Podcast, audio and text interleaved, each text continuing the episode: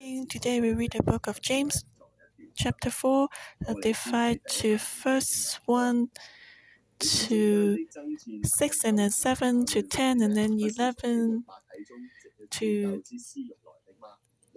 the end. Where do wars and fights come from among you? Do they not come from your desires for pleasure that war in your members? You lust and do not have. You murder and covet and cannot obtain. Your fight and war. And war. Yet you do not have because you do not ask. You ask and do not receive because you ask amiss, that you may spend it on your pleasures. Idolaters and idolatresses do not know, do you not know that friendship with the world is an enmity with God? Whoever therefore wants to be a friend of the world makes himself an enemy of God. Or do you think that the scripture says in vain, the Spirit who dwells in us yearns jealousy, but he gives more grace? Therefore, he says, God resists the proud, but gives grace to the humble.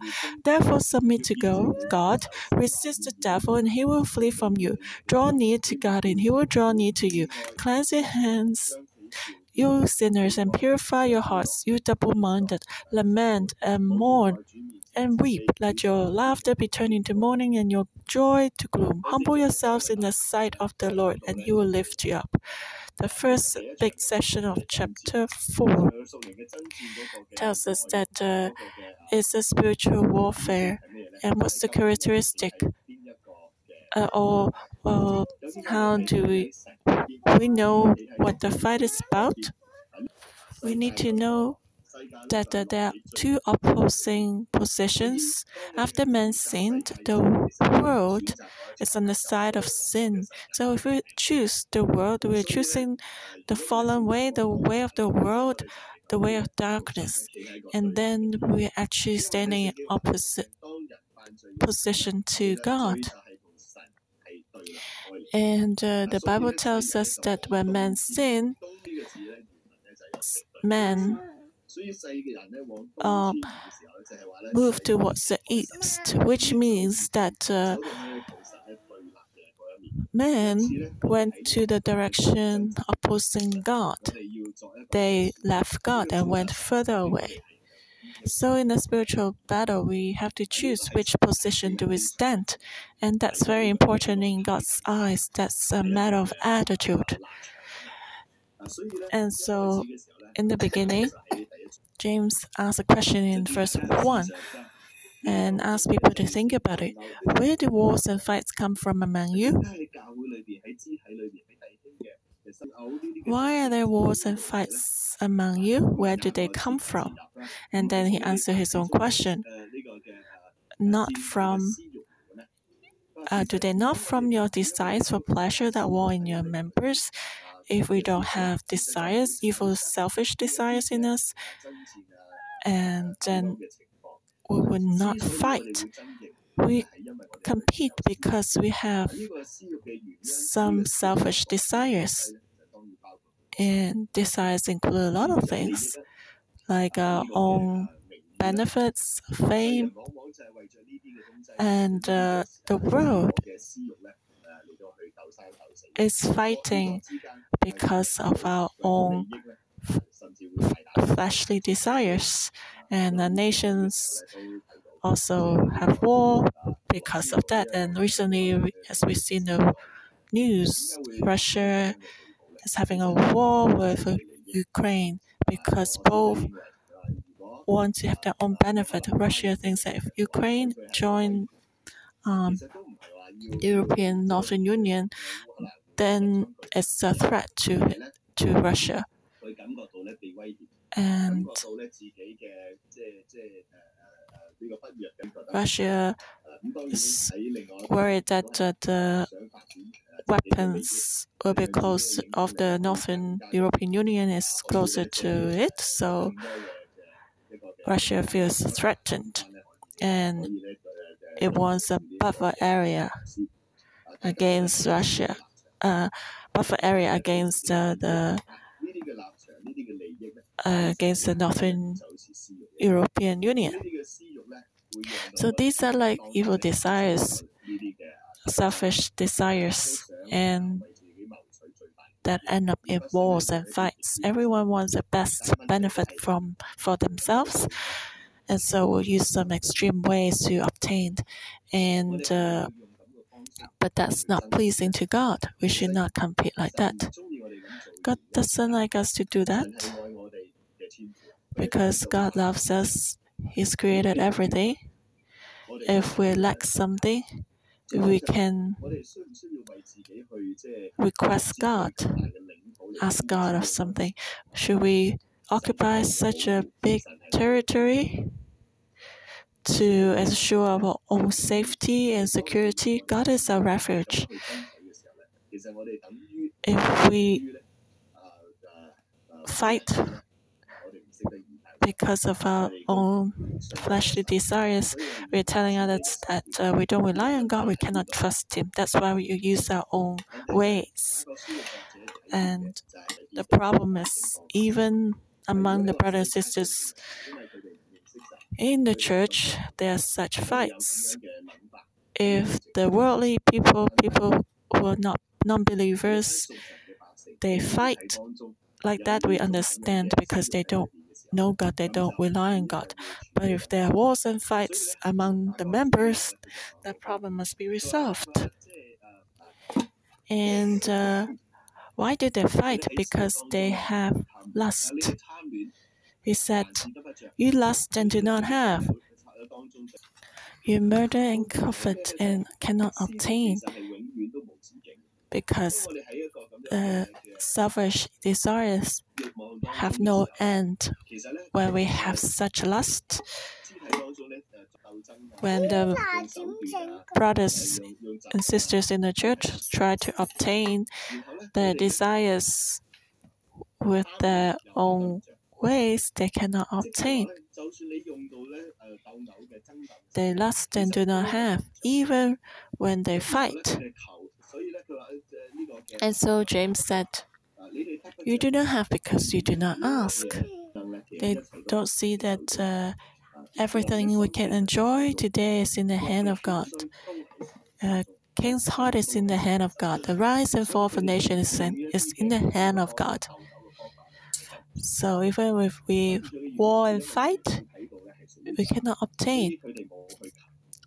And uh, they do not obtain because they do not ask God, or they ask in vain, and they ask amiss, not according to God's will, because they want to spend it on their pleasures. Actually, in the original language, the word pleasures and desires are the same word. They ask with the wrong attitude. They just want to please their own benefit, but God is not such a God. All the resources are in God's hand. But what do how do we want to use those resources? If we want to help more people, God is willing to give, because God said, uh, I, "You ask of me, and I will give you the nations as your inheritance."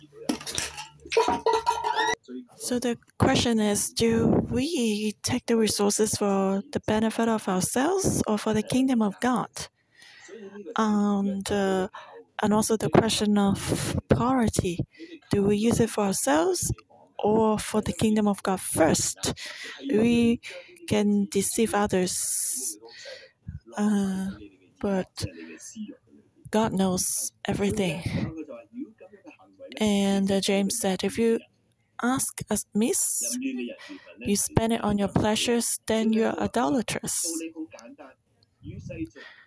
And so he said, Do you not know that friendship with the world is enmity with God? Friendship with the world is enmity with God. So if we choose the world, that means if we become friends with the world. Who are our friends? Those who have similar interests as us. So to be friend with the world means that we have the same worldly values. We think like the world.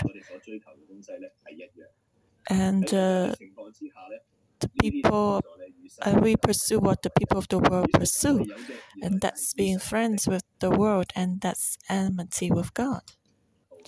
The Holy Spirit is there to give us the gifts, but the scripture says the Spirit who dwells in you, in us, yearns jealousy. What does that mean? God loves us so much. But will God stay in jealousy? No, He loves us to the end, but He would not let Himself always stay in jealousy. What does that mean? If God, when God loves us, He doesn't want a third person between us and Him, so that He has to endure the feeling of jealousy. That there's a third person coming to to grab or, or to destroy our relationship with God, to steal our relationship with God. The Holy Spirit loves us, but He cannot stand this jealousy. So we must make a choice. God has a lot of grace for us. But how do we adjust our attitude? We need to know that God resists the proud and give grace to the humble. So we must stand in the position that is totally cut off from the world, that we need to pursue and follow God completely. We need to draw the line clearly from the devil, because the world, after man's sin, is in the hand of the devil. We become the slaves of the devil if we serve the world, and we will stand opposite to God. So we must submit to God to resist the devil. If we can stand in such a position, then and the devil will flee us, run away. As long as we stand on the side of God, the devil will leave. But the problem is if we don't stand in the in the position or the side of God, then the devil will not be afraid of us. If we choose to be friends with the world, we have no power to resist. The devil will surely lose. That's why it says, Draw near to God, and He will draw near to you. And if we submit to God and resist the devil, he will flee from us. If we draw near to God, and he will draw near to us. And that's the key, the secret for victory. So he said, Cleanse your hands, you sinners, and purify your hearts, you double minded. This is a good literary style, a beautiful literary style. The Jews, they know that before they will go into the temple to meet with the Lord, they must cleanse themselves. And so you will find a lot of uh, cleansing pools in front of the temple. They must wash their hands and their feet before coming to God. And uh, the author said, we not we should not only cleanse our hands but also purify our hearts to remove all the impurities from the world, to remove the values of the world.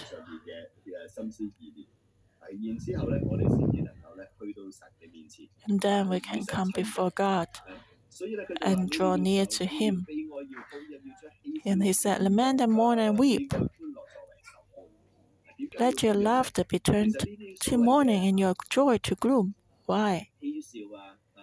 Uh, this uh, laughter and joy refers to the lustful laughter, the worldly happiness after the selfish desires are fulfilled. Like after getting drunk, you feel happy superficially, but that's not real joy. James reminded us to be humble.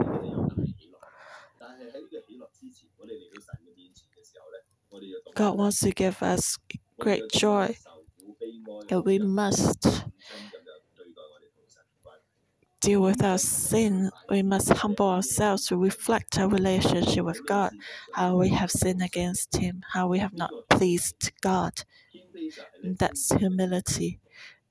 Being humble is dealing with ourselves and confess that we are sinners, facing that uh, I have not done well enough. With such an attitude, come before God, and that's humility. If we humble ourselves before the Lord, the Lord will lift us up. So if we first humble ourselves before God, confess our sins, after confessing our sins, being humble, God will lift us up and we can enjoy the real happiness. Actually, after confessing sins, we have joy because we experience God's forgiveness. An example if you experienced lying and then you feel so uncomfortable, you have to hide things in your heart, but then and, and then you want to cover it up by your laughs, but in your heart, you know there's something uh, that you're lying about. You just pretend to be happy. But one day, when the lie is exposed, and you confess apologize to the other person, and the other person accepts your apology, then you will feel very relieved because there's nothing that's uh, uh, still accusing you anymore. You have no more burden in your heart. Don't need to worry about how the lie is exposed and how to cover up your lie. It's the same for our relationship with God. When we want to cover up our sin and uh, we not have peace, but when we confess our sins before God and we are forgiven, then we have the true joy. And this is the way we should go in our life to walk with God like this, to overcome the world. So we must choose not to be friends with the world. How do we choose God? We need to be humble and confess our sins to enter into God's presence. And then we have greater joy and everlasting joy. And that should be the attitude we have towards God. And then how should our relationship with others be? We just talk about relationship with God. Verse 11 Do not speak evil of one another, brother. He who speaks evil of a brother and judges his brother speaks evil of the law and judges the law. But if you judge the law, you are not a doer of the law, but a judge. There is one lawgiver who is able to save and to destroy. Who are you to judge another?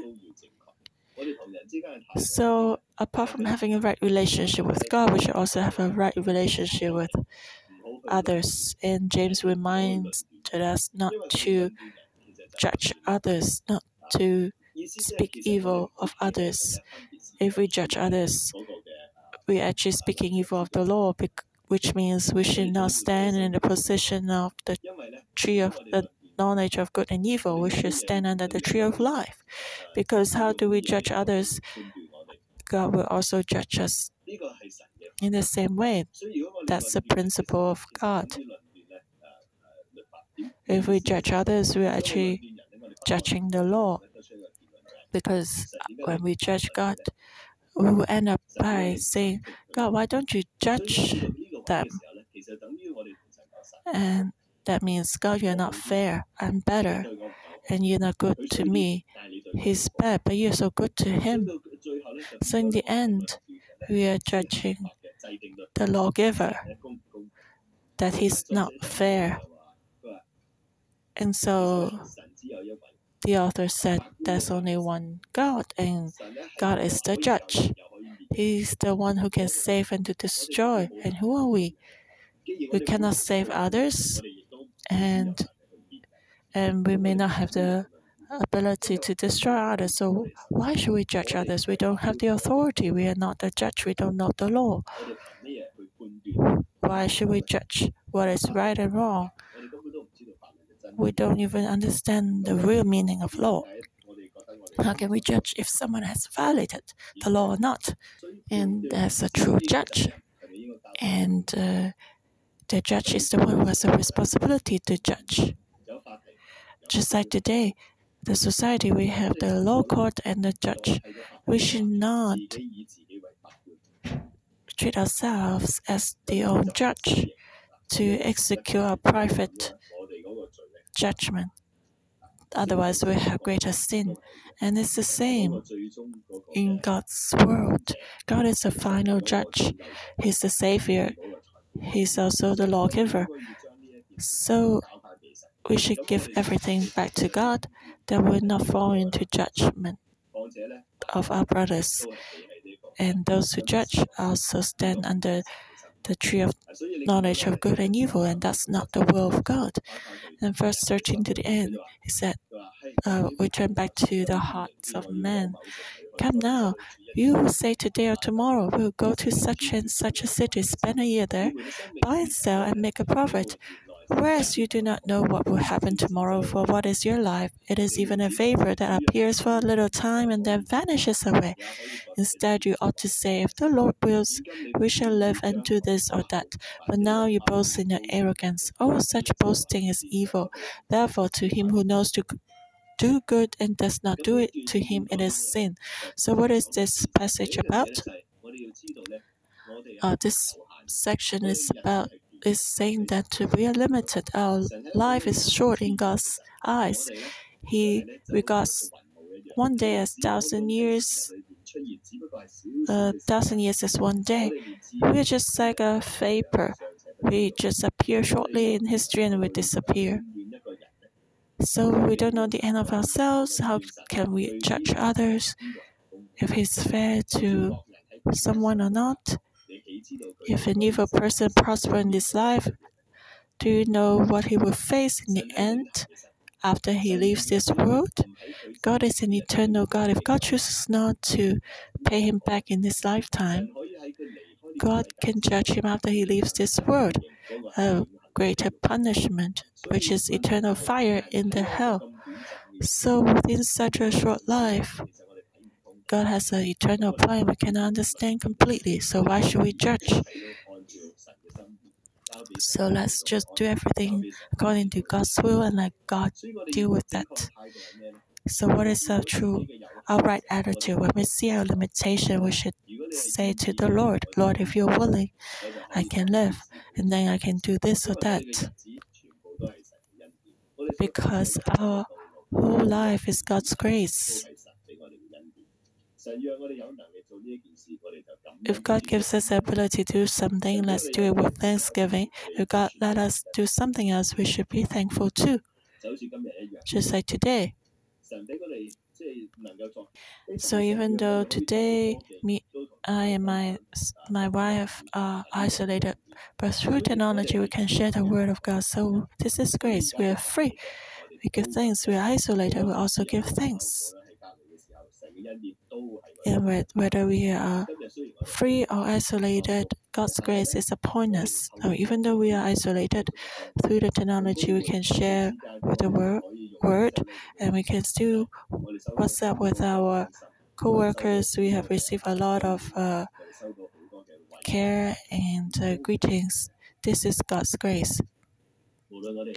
So what, but what we, whatever we do, God's grace is, is with us. And so, whatever we face, we should live with such an attitude that is the tree of life. We don't live under sorrow or complaint, that we always give thanks. God's grace is so much.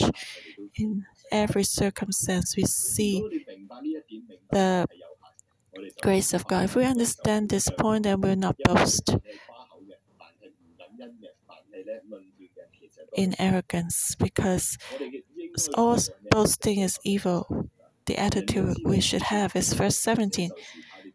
To him who knows to do good and does not do it, to him it is sin. And uh, everyone has to be accountable to God. And we should just do what God wants us to do. What, however much ability is given us, we just do that. However long a life God gives to us, let's just do it and do everything with love and thanksgiving. And that's what God wants, and that's the way of victory. So today, this chapter is telling us that we should live under the tree of life to always give thanks, to choose God, and to be far from the world, to not be friends with the world, because this way is to be enemy with God. Let's all receive this love and the breath of the tree of life. Lord, we thank you and praise you. Your word is true. Today, through your word, you remind us again today. You're telling us that do you not know that friendship with the world is enmity with God? Those who want to be a friend of the world makes himself an enemy of God. And you resist the proud but give grace to the humble. So let's all reflect our life again. We tend to want to fulfill our selfish desires and first to seek for benefit for ourselves and for families. Just like uh, in the beginning of the pandemic, when we know that uh, that uh, there may uh, not be enough tissue papers, we accumulate and buy a lot of things of daily necessities like that. We fight for that. We just want to fulfill our own selfish desires. So let's pray for ourselves today. God wants us to be humble. Let's confess our sins before our Lord and face our true self again. And to be humble before God as we confess sins, we will have the real joy and peace and hope. So let's quiet ourselves before the Lord. God resists the proud but gives grace to the humble. Holy Spirit, may you shine your light in us again.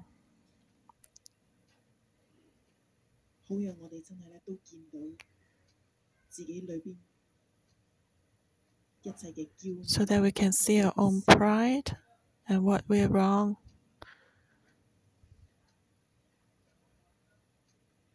How we are wrong. May you forgive our lust. We confess that we are very short sighted. We lust after the worldly things and pleasures. We want to seek for fame and we want to own more to feel secure. We look for what we can see with our eyes. We have the sense of vanity. We confess we have a lot of lust in us that never end. Or we may pursue some delicious food so that this body feel better and we feel satisfied. Lord, please forgive us. And we also want more money. We want to have maybe another digit, another zero, another uh, two zeros behind our income. We want to have more money, more inheritance. Lord, please forgive us that we put our security not on you.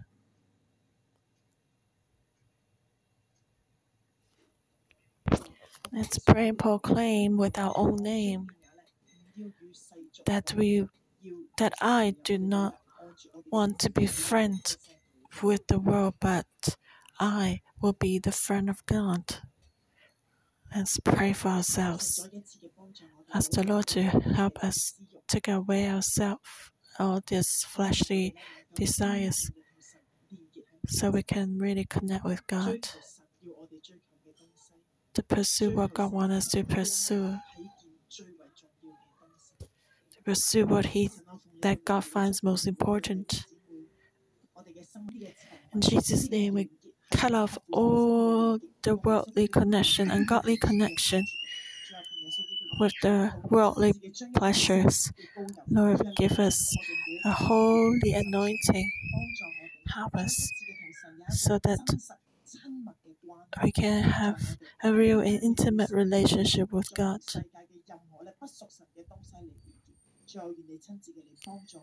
And help us not to connect with the world anymore. Give us a pure heart, a pure heart that only seek God. Lord, we thank you for hear our prayer. And today, in James chapter 4, the last verse, it says, Today or tomorrow we will go to such as uh, you do not know what will happen tomorrow, for what is your life? It's even a vapor that appears for a little time and then vanishes away. Instead, you ought to say, If the Lord wills, we shall live and do this or that.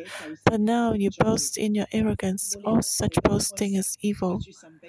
So now, let's give thanks to God for the life He has given us.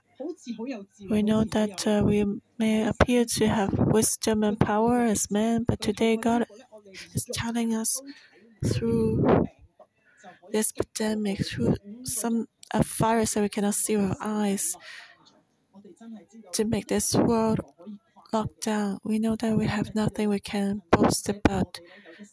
We know that if God has given us life, God wants us to use us and to do good and share the gospel and share God's love. So now let's pray for ourselves. Let's give thanks to God for the life God has given us. And ask God to give us the strength to do good and to love God and others. Let's pray. Jesus, I ask in your name to give us a greater peace and thanksgiving. We know that our life, even though it's like a vapor, only appear for a while. But this is your grace. You've given us your life, your breath. So, Lord, help us. Give us more of your peace and joy and power. Bless us, anoint us. So, in this uneasy time with the pandemic, use us so we can have the ability to do good. Lord, may you bless us, lead us. And uh, we pray for all the co workers, Pastor Dino and and all the co workers. Even though someone is sick, but we know that God's grace is enough for us. So let's pray. Lift up your hands and pray for our co workers and our pastor and Simo. Lord, we praise you, even though it's not been easy that you set up a since we established new crop, we continue to heal Pastor Dino and Lord and ask for protection for all the co-workers. We know that you are our refuge and the greatest doctor. Your grace is sufficient for us. Proclaim that the grace you have, the peace you have for us is greater than the world. We rely on you, we trust in you, and do everything that you want us to do to continue to stand in the position as priests to proclaim your word to shepherd your flock. Lead us, new crop, even though we cannot see face to face. May your spirit be with us. Strengthen our faith to grow in you. And continue to experience your power. Thank you for hearing our prayer. In Jesus' name, amen. James chapter 4, verse 7 Therefore, submit to God, resist the devil, and he will flee from you. Therefore, submit to God, resist the devil, and he will flee from you. God has given us a victorious life. As long as we surrender to God, submit to Him, and stand on the side of God with faith and resist the devil, and he will flee from us. Today, the world has experienced a lot of fear, but we should stand on the side of God. We should not follow the world to be afraid, because our God is the one who protects us and give us peace. Just like now, even I'm still positive, but God's peace is with us. Even though we may be affect, infected by God's power and protection and peace will be with us. So, brothers and sisters, we need to renew our perspective and hold on to God tightly to proclaim His protection, and His peace will not leave us. Fear comes from the devil. And God wants us to take up the shield of faith to resist Him. When we resist the devil, he will flee from us. So let's pray for our hearts. Lord Jesus, we thank you for what you have accomplished for us. In your name, we proclaim your grace is sufficient for us. Wherever we are, we give thanks to you because you are the one you are the starter and finisher of our faith. Our lives are in your hand. So, Lord, we give ourselves to you. Your peace and your protection be with us. Give us such a faith